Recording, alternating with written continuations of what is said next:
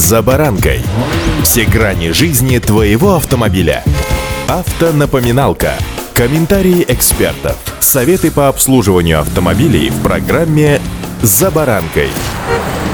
Все, что сегодня происходит в мире, можно смело назвать великой перезагрузкой. Обнажены давно сформировавшиеся вялотекущие проблемы и вопросы, пристрастия привязанности, и самое главное, наглядно можно увидеть, кто друг, а кто так. Автомобилестроение этой стороны не обошло. С вами Забаранка Александр Карпов. Здравствуйте. Автомобильные факты.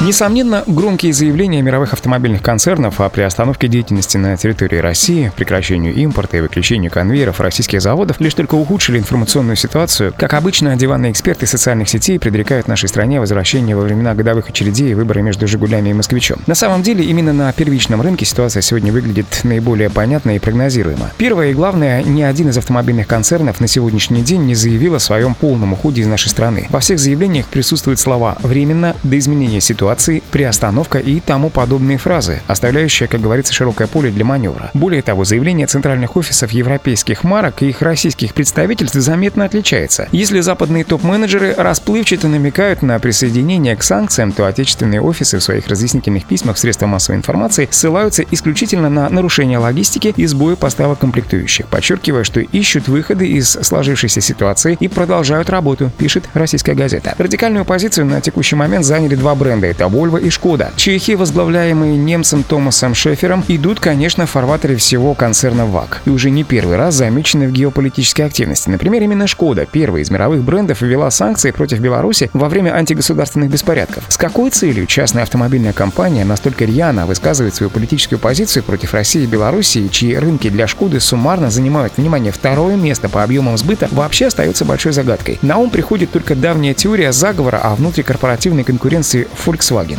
Автомобильные факты.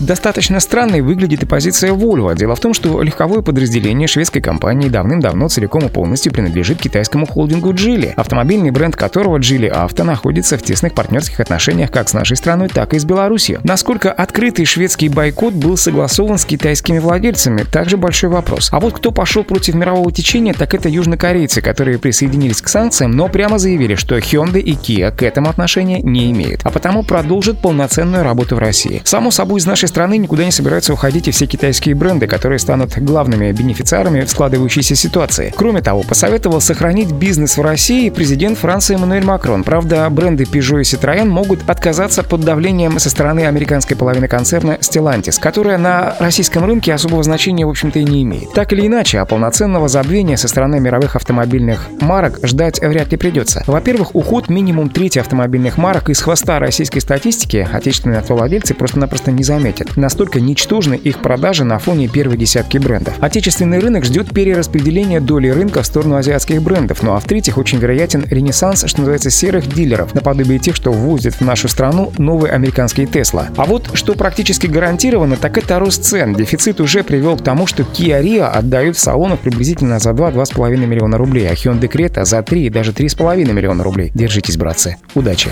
За баранкой.